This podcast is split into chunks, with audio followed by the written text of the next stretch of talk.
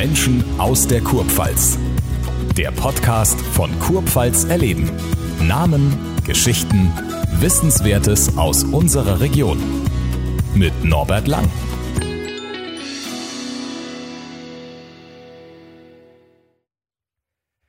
Unser Gast, äh, der stellt sich normalerweise so vor. Hallo, ich bin der Grüne mit dem Hut. Grün bezieht sich auf seine Parteizugehörigkeit und der Hut, das ist sein Markenzeichen. Ob er den auch in der Nacht auflässt, wenn er ins Bett geht, das kann man Markus Sprengler direkt fragen. Hallo Markus, servus. Hallo, Hallo. Ich kenne dich, ich kenn dich nur mit Hut, deswegen war klar, dass ich so anmoderieren muss. Wahrscheinlich. Aber die Frage nach dem Hut bei Nacht, die ist schnell beantwortet, ja, oder? also nachts, auch zu Hause ziehe ich ihn aus. Also nicht nur nachts, sondern auch, wenn ich äh, in meinen eigenen Räumlichkeiten bin. Ja, ja. Gibt es jemanden, der Markus Sprengler nicht kennt in Mannheim? Ach, das gibt bestimmt viele. Also es ist ja nicht so, dass es äh, dass ich in allen äh, Gassen unterwegs wäre, aber die Tatsache, dass ich natürlich seit fast 30 Jahren in der Stadt oder ne, länger als 30 Jahren in der Stadt lebe und äh, hier aktiv bin in allen möglichen Bereichen, kenne ja. ich viele, das stimmt. Aber ich will das mal behaupten, es gibt ja noch Menschen, die mich nicht kennen, das ist auch gut. Ja. Meine erste Berührung mit dir, du bist ja fast gleich alt, war natürlich, als du mit dem Bass das aufgetreten hm. bist. Für mich damals, Ska-Musik war was Neues für ja, mich. Ja. Äh, was unfassbar erfolgreich mit dieser Band, vor mhm. allen Dingen im Ausland. Das ja. war ja äh, komisch. Viele im eigenen Land sehen sie nichts und im Ausland sind sie große Stars. Ich glaube, ihr habt 500, über 500 Auftritte gehabt, oder zusammen? Genau, also wir haben mit Busters, mit denen war ich ja fast über zehn Jahre unterwegs und äh, das Thema war das natürlich, das war eine Wieslocher Band, äh, also quasi wirklich mitten aus dem Kraichgau heraus. Aber ähm, insofern die bekannteste deutsche Ska-Band, die ja. äh, im Ausland erfolgreicher war, in Anführungszeichen, als zu Hause. Natürlich, zu Hause haben wir auch die, die Clubs und Hallen gefüllt, jedes Jahr mit Tourneen. Aber ich sag mal so Sachen wie Montreux Jazz Festival oder andere Themen äh, im Ausland gespielt, waren Spanien-Tournee etc. Das waren schon Highlights, die ich bis heute auch äh, durchaus vermisse an manchen Stellen. Als Profimusiker, wie kannst du dir das erklären, dass Bands im Ausland erfolgreicher und ihr seid ja jetzt nicht der Ausnahme gewesen. Es gibt ja sehr viele, mhm. die im Ausland deutlich Erfolg. Ist der Geschmack in Frankreich, in der Schweiz, Italien, England anders, als er in Deutschland ist? Na, ich glaube zumindest Ska oder sagen wir diese ganze Rocksteady, Ska und Reggae-Geschichte hat durchaus zwar auch in Deutschland eine gute Szene, aber in den mediterranen Ländern und auch in der Schweiz beispielsweise ist das ein sehr großes Thema auch. Also gibt es auch, oder in den USA eben, es gibt viele Bands aus dem Ska-Zusammenhang, wie No Doubt zum Beispiel, mal ein Beispiel zu nennen, eine amerikanische Band, die aus diesem Genre kommen, aber dann sozusagen eine große Popularität breit gemacht haben. Und wir haben es in Deutschland natürlich auch äh, immer wieder mal äh, mit unseren Alben irgendwie nach oben geschafft, aber eben nicht so in diesem Rahmen. Aber dafür haben wir dann andere große Sachen in anderen Ländern gemacht. Du bist in Kaiserslautern aufgewachsen, in K-Town. Geboren sogar. Ja, ja. Also eigentlich ein echter Pfälzer. So ist Nicht es. nur ein Kurpfälzer, wir sitzen ja, ja bei Kurpfälzer Leben, sondern ein echter Pfälzer. Und wenn man in K-Town, wie es ja so schön hieß, genau. oder heute, glaube ich, noch heißt, bei den, äh, Amer den amerikanischen Soldaten, mhm. dann kommt man unweigerlich mit der amerikanischen Musik in Kontakt. Das war auch dein erster Kontakt zur Musik. Schilder mal, wie das vonstatten gegangen Absolut. ist. Absolut. Also ich bin, äh, wie gesagt, äh, also eine Kontakt war die Musik, um gleich mal einen kleinen Aus Ausschwenker zu machen. Ich bin direkt neben der Walter Elf äh, aufgewachsen. Die Walter Elf war die Kneipe von Fritz Walters Vater. Das heißt, ich habe zum einen einen Kontakt im Fußballbereich gehabt, der sehr stark war, durch die Tatsache, dass ich neben der Kneipe von Fritz Walders Mutter gewohnt habe und der Fritz Walder auch in uns mal in der Jugend oder in der Kindheit gekickt hat, ab und zu in der Seitenstraße. Aber die Musik war natürlich ein Thema, insofern, dass ähm, wirklich sozusagen die ganze Stadt, zumindest damals war das so, ich bin ja schon lange weg, äh, das ganze Thema GIs, amerikanische ähm, Soldatinnen und Soldaten, das Stadtbild auch geprägt haben. Und dementsprechend hast du natürlich auch Menschen um dich gehabt oder Menschen kennengelernt, Freunde gemacht, die äh, sozusagen nicht aus deiner Stadt und nicht deutsch waren, sondern amerikanisch. Und dementsprechend gab es, sagen wir mal, in frühen Jahren mit zwölf, zehn, elf, zwölf schon Kontakte musikalisch, die dann dazu geführt haben, dass ich vielleicht heute immer noch Musiker bin. Warst du einer, der so in der Küche dann AFN gehört hat und die Eltern haben sich beschwert über diese komische Musik? Na, so alt, das war eher noch ein bisschen früher. Ich bin nach 65 geboren, also das war dann eher so in den Mitte, Mitte 70er war das jetzt nicht mehr spannend, AFN zu hören, sondern da gab es ja schon SWF 3, hieß das damals. Ja, genau. Und ähm, das waren so meine äh, Zugänge zu dem Thema. Und ich, um eine Anekdote zu machen, also mein erster wirklich realer äh, Bezug zu dem Thema Rockmusik oder Popmusik war ähm, äh, Bruce Springsteen The River. Das war damals das Album, das kam, glaube ich, so 79, 78 raus. Da war ich elf, zwölf. Das war so für mich so ein Erweckungserlebnis zum Thema Musik. Aber GIs ist doch der Gang nah, dass man irgendwann mal in die Clubs geht, soweit man denn reingekommen ist. Absolut. War das bei dir der Fall? Ja, also in die Clubs im, um die Zeit, sagen wir in den 70ern eher noch nicht im, in meinem jugendlichen Alter, aber viel interessanter. Ich hatte einen, einen amerikanischen Freund, dessen Vater äh, zwar mal in der Army war, aber dann Opernsänger am, am Kaiserslauterer Theater wurde und dessen Sohn, ein Freund von mir, der Mark Red, ähm, der hat uns immer in die Commissary mitgenommen, also diese Commissary, wo man, die wo quasi man die, das äh, Essen einkaufen der konnte. große Supermarkt, Genau, die auch genau. die Levi's Jeans gab Genau. die Popcorn und so. Das habe ich dann erlebt, damals schon als Kind und Jugendlicher. Und spannenderweise auch, ähm, äh, wir sind oft ins Kino gegangen auf dem, auf dem Army-Gelände, wo ich dann mit durfte. Du darfst dann immer einen Freund mit, durfte ein Freund mit. Und was ich total spannend fand, die sind immer vor jeder Aufführung im Kino sind die aufgestanden und es ist die amerikanische Nationalhymne gesungen worden. Also es war für mich auch ein sehr äh, neues, spannendes Erlebnis, was ich als Jugendlicher, als Kind so gar nicht kannte. Ja, ich habe auch immer versucht, in die Kommercerie da an der Vogelstange Ja, genau. reinzukommen, als, als Zwerg durchgeschlichen vorne, weil Genau. man nämlich die Tennissocken haben wollte. Wie gesagt, wir sind ja fast, Beispiel. klingt ja, klingt ja wie zwei alte Opas, die sich hier unterhalten aus diesem, aus diesem Jahr. genau. Jetzt kommen wir aber zum Bruch in, in, in dem Lebenslauf. Ja. Jetzt kommt nämlich ein Studium, und ich muss es ablesen, weil es so Ja. schön ist, Rela Religionspädagogik. Ja. Markus Spengler Ja. geht Richtung Rela Reli Ja. Religionspädagogik. So Ich werde es schwer, noch zusammen. So, ist gar nicht so schwer, ne? aber erzähl mal, wie es kam. eigentlich nicht so, so weit weg, wie man denkt. Ich habe mich lange Zeit in meiner äh, Jugend und dann auch als junger Erwachsener in so einem evangelischen Jugend, Jugendleiter im Bildungsbereich äh, organisiert. Das heißt, ich war Mitglied der evangelischen Kirchengemeinde und habe dann als Jugendlicher äh, Jugendgruppen geleitet, wie man das, also was früher ja oft also so ein Thema war. Es gab Pfadfinder, es gab katholische Jugend, es gab auch evangelische Jugend und da kam dieser Impuls irgendwie her. Und ich hatte dann damals eher so diesen Tendenz zu sagen, für mich ist es spannend, äh, was zu machen, was eher so Sozialarbeit im kirchlichen Bereich ist. Und damit ist es, löst sich es auch einigermaßen auf. Also ich habe eine Erzieherausbildung, habe diese Diakonenausbildung sozusagen angefangen, aber nicht dann mit dem äh, endgültigen Seminar beendet. Aber diese Idee zu sagen, man kann im kirchlichen Bereich als Sozialarbeiter oder sozial arbeiten, fand ich spannend damals. Hat nicht so lange gehalten, habe dann irgendwann zwar noch eine Zeit lang in dem Kinder- und Jugendheim gearbeitet, aber dann kam auch irgendwann die Bastas und dann kam die Profimusikkarriere. So gesehen war das ein, sagen wir mal, ein, ein kleiner, äh, kurzer Teil, den ich dann so nicht beruflich weitergeführt habe. War das eine schwierige Entscheidung zwischen Studium und dann Berufsmusiker, was du ja geworden bist? Oder war das so klar, die Musik ist, ist einfach schöner, besser? Ich glaube, für mich war das nicht so eine schwere Entscheidung. Es war so, dass ich äh, immer schon viele Dinge parallel gemacht habe und machen wollte. Und das kann man in der Regel eher in der Selbstständigkeit, als wenn man sagt, man ist irgendwo angestellt und hat dann auch in Anführungszeichen Zwänge zu sagen, man kann Dinge nicht machen aus beruflichen Gründen.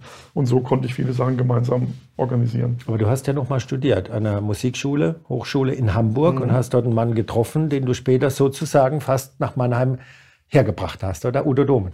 Genau, richtig. Also im Prinzip ist es äh, eine spannende Geschichte insofern, dass ich ähm, im Jahr äh, 92, das kann man dann verbinden, meine Frau auf Elba kennengelernt habe, auf der Insel Elba, eine Italienerin, und ähm, sie aber in Hamburg gelebt hat. Und äh, es sich dann so ergeben hatte, dass äh, anderthalb oder zwei Jahre später die Idee im Raum stand, dass es Damals gab es eben noch keine Popakademie. Es gab verschiedene, sagen wir mal, nicht ausgeführte Studiengänge, wie jetzt wie heute bei uns in Mannheim, sondern es gab einen sogenannten Popkurs, also einen Kontaktstudiengang Popularmusik hieß der. Und der war sehr kompakt, immer über drei Wochenblöcke über die Jahr, übers Jahr verteilt und ist dann immer nach Hamburg gefahren, hat drei Wochen gearbeitet und ist wieder zurück. Und äh, das kam für mich insofern spannend, weil es das so ein Impuls auch für mich war, als Musiker eben jetzt nicht nur so eine musikalische Ausbildung zu machen, sondern auch mit Menschen in Kontakt zu kommen, die äh, das Gleiche wollen und die musikalisch spannend sind. Und der Popkurs war damals das, was heute die Popakademie ist, nämlich auch ein Ort von äh, Menschen wie, was ich, Revolverheld oder wie sie alle heißen, die damals sich, oder Seed, mit denen ich zusammen als Band äh, zusammen gespielt hatte, die aber noch gar nicht Seed damals waren. Also es waren viele Einflüsse musikalisch aus, aus, der, ganzen, äh, aus der ganzen Republik. Aber was kann man, was kann man auf einer Musikhochschule lernen, wenn man fast schon bereits mittendrin ist in diesem Business? Oder war das dann mehr die Business-Seite, die man gelernt hat? Ich glaube, ähm, also sagen wir so, man kann musikalisch natürlich immer äh, noch dazu lernen, auch als Sänger. Es gab dann auch ganz tolle Gesangsdozentinnen, Dozenten dort äh, einerseits. Andererseits gab es aber eben auch ähm, so Skills, äh, wie man mit Plattenfirmen umgeht, was Vertragswerke sind etc. Wenn man als junger Musiker äh, bis zum heutigen Tag in der Regel oft äh, mit, sagen wir mal, Vertragswerken konfrontiert wird, die äh, einer erstmal nicht versteht und dann zum Teil auch so ausgehen. Das haben wir bei unserem lieben Savior in Anführungszeichen damals ja auch schon mal so gehabt, dass er quasi Verträge unterschrieben hatte, wo er gar nicht so genau wusste, was hat er da unterschrieben. Und so Sachen passieren in der Regel den jungen Musikern oft, Musikerinnen. Und äh, das da zu lernen und so ein bisschen ein paar Skills zu bekommen, war damals so das Thema, warum ich da hingegangen bin. Hast du das abgeschlossen mit einem Bachelor, Master? Nee, das, oder, keine, das gab es ja noch gar das nicht damals. damals. Das war einfach ja, ein Kontaktstudiengang, da gab es ein Zertifikat und du hast dann sozusagen äh, diesen Abschluss bekommen, was aber jetzt nicht sozusagen ein, ein, klassischer Studiengang war, wie man ihn heute in der Popakademie kennt. Es ist ja immer interessant, wenn man fragt, wie, wie jetzt mehrere Musiker zusammenkommen und bilden dann eine Band. Wie war es denn bei dir mit den Busters?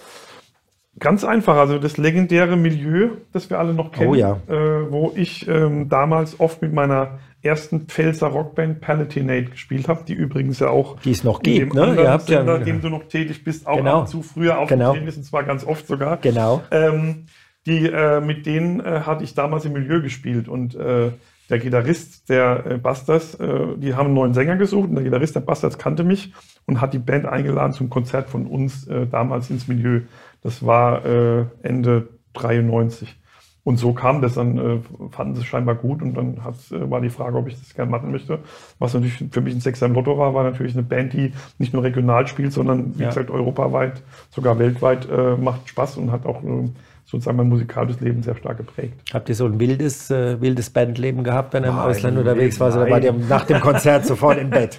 Selbstverständlich. Ja, ich kenne dich ja nur als gediegener Familienvater ja, genau. sozusagen. Genau. genau. Ja, das war also das war natürlich ein Rock'n'Roll-Leben. Wir haben in der Regel entweder mit einem Tourbus oder mit äh, zwei Sprintern waren wir oft unterwegs, also zwei, zwei äh, Neunsitzer-Bussen, weil die Band war ja groß, war eine zwölfköpfige Band mit äh, Crew und Technik und so weiter. Und äh, das waren so klassische Deutschland-Tournee-Geschichten, wo du halt, äh, sagen wir mal, über die Zeit im Dezember und Januar in der Regel 30, 40 Konzerte gespielt hast das war schon so, wie man sich das vorstellt, hat viel Spaß gemacht. Zum Teil vielleicht auch ein Bier zu viel am Abend getrunken oder so, aber immer, immer noch in Maßen. Also ich glaube, es wäre schade, wenn man diese Zeit nicht miterlebt hätte Absolut. und hätte sich daraus gehalten, weil dann würde man es vermutlich im, im Alter, in dem wir uns beide bewegen, jetzt vermutlich sehr, sehr vermissen. Alles Fall. zu seiner Zeit heißt so es. So ist das, ist auch so, genau. Du wurdest der erste, glaube ich, in Deutschland kommunale Rock- und Pop-Beauftragte mhm. einer, ja. einer Kommune. Mhm. Wie kam es denn dazu?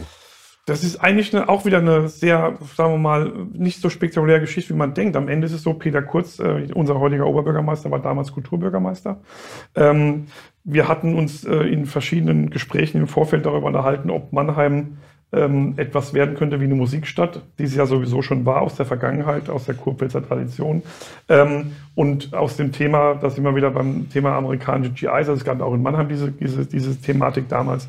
Und die Idee war, wie könnten wir denn diese musikalische Stadt Mannheim nochmal auf so ein Podest heben, was es dann auch den Namen verdient, Musikstadt zu sein. Und, äh, und dann kamen die Gespräche, die wir ja, wenn man so möchte, gemeinsam eben mit dem Udo Dahmen, damals äh, in Hamburg an der Hochschule, Professor, und ich hatte mit ihm die Verbindung gebracht und habe gesagt, wie können wir denn in Mannheim sowas aufziehen? Und so kam eins zum anderen, dass wir gesagt haben, es ist spannend, Musikstadt zu werden. Dazu braucht man natürlich Geld. Damals gab es auch ähm, viel Geld von der Europäischen Union für die Entwicklung des Themas ähm, Kreativwirtschaft und Musikwirtschaft.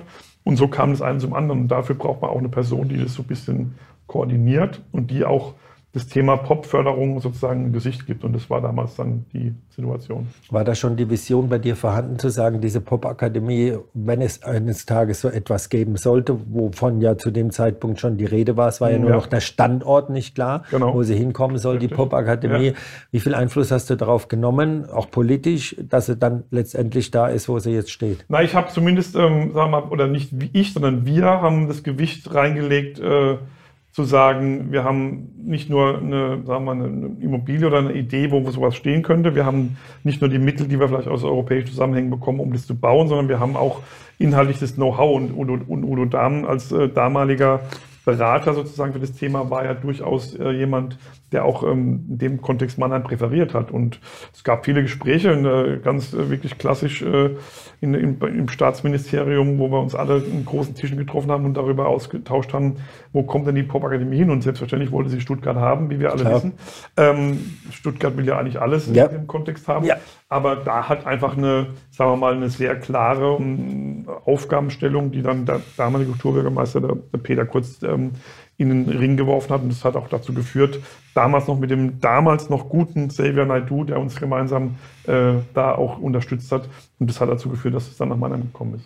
Wir hatten ja den Christian Sommer vor kurzem zu Gast hier, ja. hier im Podcast. Da ging es natürlich auch unmittelbar um das. Ja. Du hast ihn ja sozusagen damals nach Mannheim genau. gebracht oder ihm ja. die Funktion versucht zuzureden, dass er sie übernimmt. Und ich habe ihn da gefragt, ebenfalls, äh, ob denn die Popakademie ein Erfolgsmodell wäre. Mhm. Er sagt, er sitzt ja nur im Beirat. Er könnte das jetzt so nicht beurteilen in dem Sinne.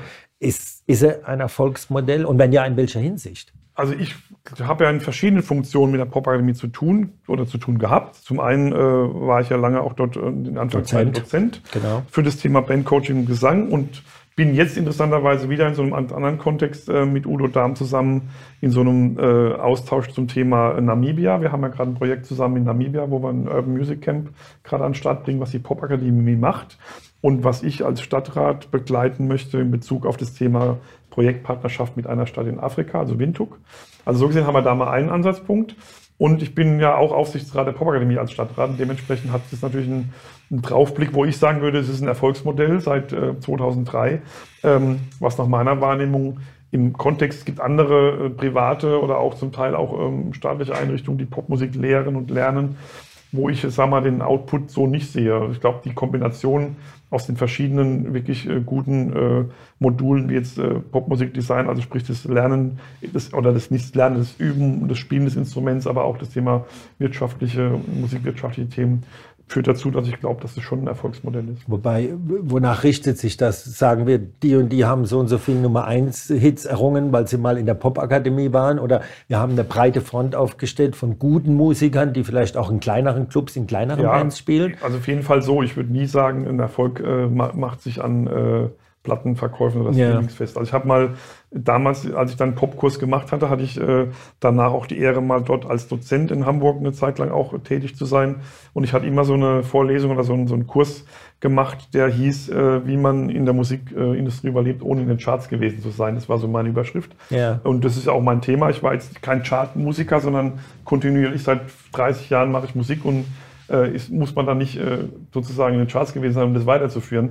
Und deshalb sage ich, äh, die Breite macht's. Und ich glaube, äh, Popakademie als Thema, wenn man sieht, dass auch viele äh, Menschen aus dem Businessbereich auch in, in Plattenfirmen mit unterwegs sind und dort arbeiten und dort tolle Sachen machen. Also ich glaube, das macht es dann aus, dass man so eine Breite hat. Und fairerweise muss man auch sagen, natürlich hat natürlich die Popakademie einen viel klareren Zugang und direkteren zu den Industrien, als es andere haben. Also man kommt dann nicht einfach mal zu Sony und wird dort äh, Produktmanager. Das ist dann schon eher was, wo man sagt, okay, der war in der Akademie und aus dem Grund gibt es dann vielleicht eine Möglichkeit. Wobei das natürlich zur nächsten Frage führt, die sicherlich nicht ganz einfach zu beantworten ist, aber wenn du sagst, wie schafft man es, ohne einen Top-Hit zu haben, ja. zu überleben als Musiker? Mhm. Auf der anderen Seite erlebst du oder hast du erlebt in den vielen Jahrzehnten, die du dabei bist, sicher richtig gute Musiker, richtig gute mhm. Musiker, die es überhaupt nicht geschafft haben. So ist es. Und ich sage mal, die steile These ist ja folgende. Nur weil man Top-10-Hit hat, heißt noch lange nicht, dass man davon leben kann. Ja. Also das ist auch nochmal ein ganz anderes Thema, dass man ja. quasi in den, im Kontext des Themas äh, Auswertung von Musik äh, Stichwort Streaming etc., da heute gar nicht mehr dazu kommt, auch wenn man irgendwie fünf Millionen äh, Klicks von irgendwas hatte, heißt noch nicht, dass man dann quasi das Rest seines Lebens nichts mehr machen müsste. Das war vor 30 Jahren nur anders. Ja. Und dementsprechend äh, glaube ich, ist es einfach so, auch Musikerinnen und Musiker, die sozusagen nicht diesen Riesenerfolg auch monetär haben, haben trotzdem durch ihre Qualität auch immer noch die, sagen wir mal, die Möglichkeit und viele haben es auch gemacht, äh, davon zu leben nach Vor-Pandemie-Zeiten noch einfacher als danach. Ja, ja. Du bist irgendwann dann auch politisch aktiv geworden. Mhm. Äh, warst, äh, glaube ich, mal ein paar Jahre Parteimitglied bei den Grünen, bist, glaube ich, raus und dann wieder beigetreten. Genau, Liege ich da ja, richtig? Stimmt, genau so ja. war das. Ja. Ähm, warum, warum ausgetreten damals und dann wieder rein? Ganz einfach. Ich hatte 2006 ähm, den äh, äh, Herrn Raufelder unterstützt als OB-Kandidat, mhm. der damals als OB-Kandidat ja angetreten war. Und ich hatte so ein bisschen mich um das Kulturprogramm, das ganze Thema Kulturveranstaltungen gekümmert, weil ich die mit ihm mich gut verstanden habe und habe dann äh, mit Wolfgang einfach so eine gute Basis gehabt und wir haben gemeinsam daran gearbeitet. Und ich habe aber dann irgendwann gemerkt, dass mir zumindest zu der damaligen Zeit ist es nicht mehr so schlimm, aber es ist immer noch da. Aber die basisdemokratischen Entscheidungen der Grünen sowohl in Mannheim damals aus, auch im Bund, waren mir zu extrem. Das hat mir alles zu lange gedauert. Das war so dieses, ich kann verstehen, dass man basisdemokratisch arbeitet, aber es gibt dann irgendwann auch so einen Punkt, wo man im Prinzip so eine Delegation haben muss, die auch Dinge entscheidet. Und das mhm. hatte ich damals für mich nicht gesehen, habe gedacht, das ist, ist, mir zu langatmig und dann bin ich wieder ausgetreten. Und ähm, und das Gleiche, wenn man so möchte, ist mir dann fast zehn Jahre später wieder passiert, äh, wo ich den Bundestagswahlkampf von Gerhard Schick äh, unterstützt hatte, eben auch im Bereich Kultur. Wir haben zusammen Musik gemacht und ein Musikvideo auch für seinen Wahlkampf. Ähm, und so kam ich sozusagen wieder eher mal über eine ganz andere Schiene wieder dazu. Und dann gab es ähm, eine ganz einfache Anfrage vom Gerhard Fontanier, der, mit dem ich im Bereich äh, Integration viel zusammenarbeite, der gesagt hat, ähm, könntest du dir das vorstellen, sozusagen politisch zu arbeiten. Und das war eine gute Idee, die aber noch, noch nicht so weit war, dass man sagen würde, da wird gleich ein Mandat raus. Das muss man ja erstmal erringen. Und äh, ja, und dann kam es eine zum anderen. Ja, und irgendwann warst du Gemeinderat. Aber ich glaube, bei, bei irgendeiner Wahl, ich weiß jetzt nicht mehr genau welche, da habt ihr auch dieses Format erfunden mit diesen Konzerten ja auch, ne? Mit genau. kleine Konzerte, man konnte sich anmelden, es ging um Politik, es genau. war aber auch Unterhaltung dabei. Richtig, war das deine um Idee? Politik, genau, das war im Prinzip dann auch so mein Thema. Ähm, keine, das sind kleine klassischen grünen Themen, aber nach meiner Wahrnehmung ist es so, dass, ähm, deshalb bin ich auch in dieser Partei nach wie vor, die Thematik, die ist, dass ich glaube, dass man viele Themen, die ich besitze, also gerade äh, Kultur, Musikthema, Kreativwirtschaft, Kulturwirtschaft oder Wirtschaft überhaupt ähm, etwas ist, was man durchaus äh, in der Grünen Partei stärker anstoßen kann, als es vielleicht so in, sagen wir mal, in, in festgefahrene Strukturen anderer demokratischer Parteien der Fall ist. Das war der Grund, warum ich dann auch gesagt habe, ich glaube, da kann ich das gut umsetzen. Jetzt weiß ich natürlich, der Markus Sprengler ist easy zu handeln, wenn man so zusammensitzt, ein ja. schönes Bier trinkt kannst aber auch sehr kontrovers sein. Ja. Auch innerhalb der Partei hier mhm. in Mannheim. Ja. Du bist nicht der beliebteste, not everybody's darling. Mhm. Macht dir das was aus? Nee, ich bin da, ich habe vorhin ein neuer Gästebuch geschrieben. Ich bin ein gelassener Mensch. Serenity, so Gelassenheit ist so mein, mein Wahlspruch im wahrsten Sinne des Wortes. Und ähm, ich glaube grundsätzlich, ähm, für mich äh, ist es möglich, man muss im Prinzip auch eine bestimmte Art von Polarisieren äh, für sich annehmen. Also damit meine ich, man muss Dinge auch bewegen wollen. Und die gehen halt nicht immer nur dann, wenn man das Gleiche macht und sagt, was die anderen machen, sondern es geht ja nur dann, mit, wo es Widerstand gibt. Und deshalb äh, macht es mir wirklich nichts aus. Es macht ähm, mir eher was aus, wenn, sagen wir mal, ähm, Situationen entstehen, wo ich glaube, es ist politisch äh, sinnlos, äh, Dinge zu, zu auszudrücken, die man vielleicht an der Stelle nicht machen sollte, wie beispielsweise ähm, ein kulturelles Engagement kritisieren oder sowas. So Dinge passieren auch. Aber grundsätzlich äh, glaube ich nach wie vor, äh, ich würde gar nicht gern Everybody's Darling sein, sondern ich würde eher jemand sein, der auf Dinge aufmerksam macht und vielleicht auch eine eigene Meinung dazu hat, die vielleicht ein bisschen anders ist aber durchaus dazu führt, dass man sich damit beschäftigt. Und das heißt ja dann eben schon wieder, es geht einen Schritt weiter nach vorne. Ja, aber du hast ja eben gerade angesprochen, manches dauert dir zu lang, da, ja. bist, da bist, du zu unruhig. Ja. Jetzt weiß man ja, die Politik ist ein, ein, langes Spiel. Man braucht lange im Atem, nicht nur auf Bundesebene, sondern ja, logischerweise auch wieder in der Kommune. Mhm. Wie oft steht der hier dann, äh, wo du sagst, ich explodiere gleich? Seltener, als du denkst. Tatsächlich. Also, ja, also ich glaube, es ist eher so, ähm, wenn man jetzt mal davon ausgeht, dass man auch äh, tolle Erfolge erreicht hat mit ähm, freie Szenen unterstützen, im letzten Haushalt mehr Geld für die freie Szene rausgeholt ist und dann Teamwork arbeiten, die wir gemeinsam mit unserer Fraktion gemacht haben. Aber ähm, es gibt auch Situationen, wo ich dann sage, okay, es, wir müssen einfach äh, uns an bestimmten Dingen dann irgendwie länger aufhalten.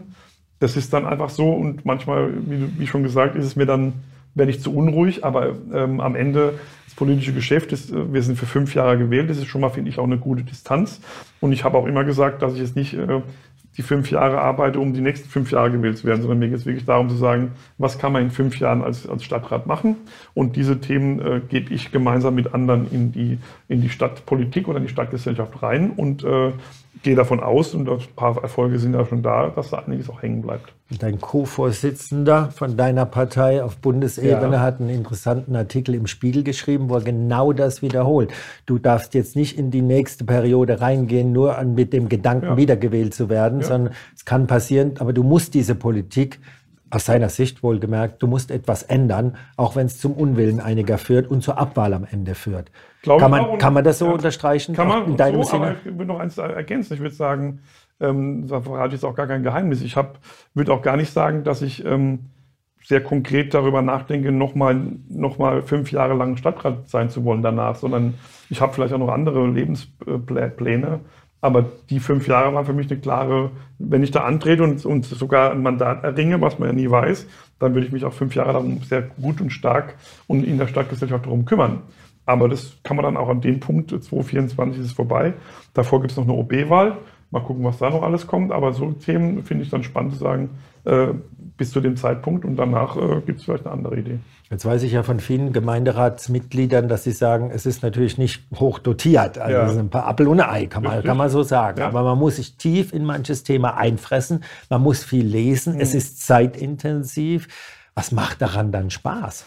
Na, für mich macht Spaß daran, äh, Jetzt bin ich in verschiedenen Ausschüssen, wie zum Beispiel, was jetzt nicht mein zwingend mein Urthema ist, aber ich habe mich für das Thema Sicherheit und Ordnung sehr stark engagiert, weil ich einfach glaube, dass es sicherheits- und ordnungspolitisch gerade eine Kommune viele Themen leisten muss äh, oder auch leisten kann, die man dann in so einem Kontext als Gemeinderat oder sagen wir als Verwaltung, wir sind ja als Gemeinderat das Hauptverwaltungsorgan der Stadt. Das heißt, wir sind durchaus äh, nicht nur die Grüßonkel, die ja mal die Hand heben, wenn der OB äh, fragt, wie wir abstimmen, sondern es ist ja durchaus eine sehr, sehr, sehr, sehr, sagen wir, seriöse Angelegenheit. Und, äh, und da sich dann mit Dingen zu beschäftigen, finde ich gut, wobei ich auch fairerweise sagen muss, ich bin jetzt nicht jemand, der äh, den ganzen Haushaltsplan des OBs, den er jetzt gerade vorgestellt hat, und der Specht äh, mir von vorne bis hinten, das ist so ein dicker äh, Leitsordner, durchlesen müsste, sondern ich mache das natürlich so punktuell, wie ich das für meine Themen, die ich dann da setzen möchte, auch dann brauche. Das ist ja ohnehin nur für ein Jahr, glaube ich, ne? Ja, genau. Der Etat, genau. Und da wird wahrscheinlich auch nicht viel ändern. Nee, wahrscheinlich nicht. Aber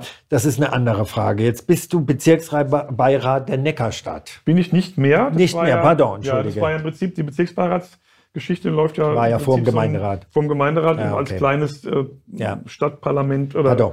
Ja, genau. Stimmt, stimmt, genau, stimmt. Das, das war, aber du bist ein Neckarstädter, also Richtig. ein zugezogener genau, Neckarstädter. Richtig. Und jetzt weiß man, dass die Diskussionen der letzten Monate groß sind, mhm. gerade was die Neckarstadt West angeht. Mhm. Gentrifizierung ist ja. das ganz, ganz große Thema. Da warst du bisweilen über Kreuz gelegen mit, mhm. deinen, mit deinen Parteikollegen. Mhm. Wir haben uns ja auch schon oft darüber ausgetauscht. Ja. Und ich kann das ja nur wiederholen, neutral betrachtet, vor 20 Jahren, der Lang wäre nicht in den Jungbusch gegangen, in Neckarstadt West. Mhm. Heute geht er sehr gerne dorhin. Mhm. Das ist die positive Seite. Seite. Die andere Seite weiß man auch.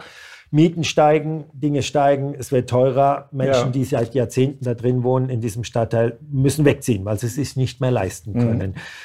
Wo ist genau ist deine Position? Kann man da sich klar positionieren bei diesen zwei Ansichten, denn die prallen ja aufeinander? Ja, also ich habe da eine sehr klare Position, die, sagen wir mal, die ist ähm, sehr stark an der ähm, Linie der Stadt orientiert. Die Stadt Mannheim hat ja eine sehr klare ähm, Auffassung zu dem Thema und das muss man jetzt nicht mal zwingend parteipolitisch betrachten, sondern das betrachte ich auch als Bürger, der dort wohnt, ähm, dass ich einfach glaube, dass ähm, die Situation folgende ist. Natürlich ist es so, dass ein Stadtteil wie Neckarstadt West über die letzten 20 Jahre zum einen eine negative Entwicklung durch äh, Zuzug äh, südosteuropäischer Einwanderung oder beziehungsweise Migration, was aber nicht im negativen Sinne äh, gemeint ist, dass die Menschen hierher kommen, sondern dass sozusagen die Möglichkeiten, wie sie herkommen und welche Möglichkeiten sie finden, hier zu wohnen, nicht, nicht gut sind. Das ist ein Punkt.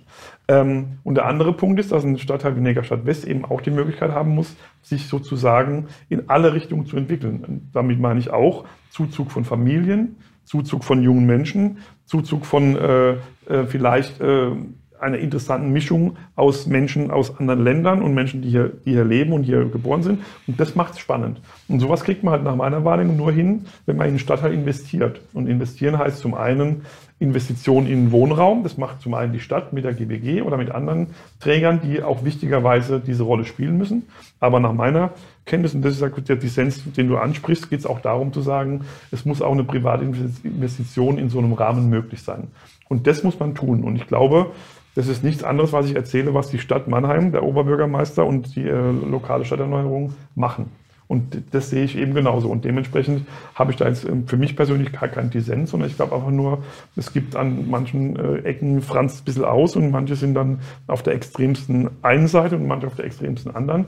Und da einen guten Zugang zu finden, ist, glaube ich, auch meine persönliche Aufgabe als äh, jemand, der dort wohnt und jemand, der dort politisch engagiert ist. Es ist ja, man ist nie gut beraten, wenn man extrem links oder rechts ist. So das gilt aus. sowohl politisch als auch im wahren Leben. Aber ja. die wird natürlich die Nähe zu diesem privaten Investor zumindest von Teilen der Bürger vorgeworfen.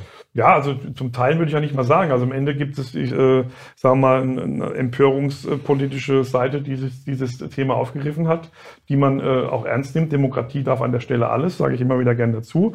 Ähm, man darf sich aufregen, man darf auch äh, äh, Kritik äh, üben. Man darf auch sozusagen Partei in besten Sinne ergreifen für eine Sache. Das machen Menschen auf dieser Seite, auf der linken jetzt in dem Fall Spektrum und das mache ich genau äh, in meiner grün-rot-liberalen Auffassung von, von, von wie man lebt. Und das ist dann auch okay und das kann man so tun. Und das äh, wird sich auch nicht auflösen lassen nach meiner Wahrnehmung. Aber das ist eben auch Politik. Am Ende ist es natürlich so, eine Kompromisssituation kommt immer dann zustande, wenn jemand mal grundsätzlich sich äh, die Möglichkeit schafft, überhaupt mal auf einen zuzugehen. Und ich mache das immer und grundsätzlich, aber ich habe nicht ein anderes, dass es eine andere Seite auch tut. Okay, da, da, schließen wir das Thema auch ab. Ich wollte eigentlich gar nicht so sehr ja, politisch okay. werden, aber wenn man dich da hat, und das ja, ist natürlich ein Thema in, in, dem Bereich und es ist ein großes Thema auch in Mannheim, zumindest genau. für die Menschen in, in genau. der Neckarstadt. In K-Town aufgewachsen, glaube ich, dann zwischenzeitlich auch mit in der Pfalz gelebt, mhm. kurzzeitig. Ja. Und einmal Pfälzer, immer Pfälzer vermutlich, jetzt Kurpfälzer mit, dem, mit dem Umzug dann nach Mannheim. Ist Mannheim logischerweise dein Lebensmittelpunkt? Ist es auch deine Heimat geworden? Absolut. Ich bin seit äh, 85 äh, habe ich Zivildienst gemacht in Heidelberg und habe aber schon immer seit der Zeit in Mannheim gewohnt. Das heißt also, äh, ich wohne ja länger sozusagen in Mannheim, als ich äh, sozusagen als Jugendlicher oder sonst wo aufgewachsen oder woanders gelebt habe. Dementsprechend ist es definitiv Heimat und meine drei Kinder sind hier geboren, alle drei in Neckarau und ähm, dementsprechend ist es definitiv für mich Heimat. Was macht denn Mannheim aus für dich? Ja, wie, wie, so oft, also die Vielfalt, äh, die interessanterweise, was ich jetzt, es gab kürzlich mal auf irgendeinem Kanal, habe ich, äh, gab es eine Dokumentation über die Entwicklung von Mannheim als Stadt, wo diese Quadratentwicklung war, die, äh, was war das dann, 19. Jahrhundert, ähm, wo es dann darum ging, ähm, wie man äh, so eine Stadt entwickelt. Und damals äh, hat der Kurfürst schon die Idee gehabt, Menschen aus verschiedenen Nationen in die Stadt zu holen. Also es ist ja nicht ist was, was erst äh, 30, 40, 50 Jahre alt ist, sondern die Vision gibt es ja schon länger. Und diese 170 Nationen, die wir mittlerweile hier in Mannheim haben, ist für mich nach wie vor genau das, was sozusagen die Stadt auch ausmacht. Und damit meine ich jetzt nicht nur, und das, da bin ich gern Little Istanbul als Thema, da, da, ist, da merkt man schon mal sozusagen diese Multikulturalität, die ist gut, aber das, darum geht es nicht. Es geht darum, dass so viele Einflüsse aus anderen äh, Nationen, Kontinenten etc. in, in so einen Rahmen äh, kommen, dass ich persönlich finde, da macht es auch Sinn, hier zu leben. Und der, die Stadtverwaltung oder der OB mit dem Leitbild 2030 und den äh, Nachhaltigkeitszielen der Vereinten Nationen, da geht es ja genau um sowas zu sagen, wir wollen eine Gemeinsamkeit schaffen, die sich eben nicht abschottet, sondern in, in viele Richtungen rausgeht und aber auch reinkommt.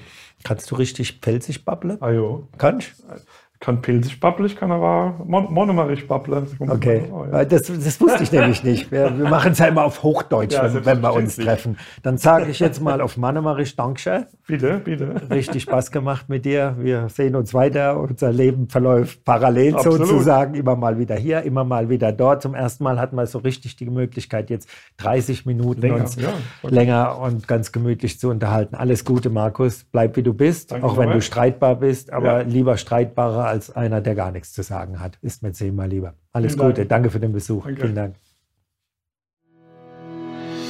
Das war Menschen aus der Kurpfalz. Mehr zu sehen und zu hören gibt es auf der Heimat-App Kurpfalz erleben und unter kurpfalzerleben.de. Bis zum nächsten Mal.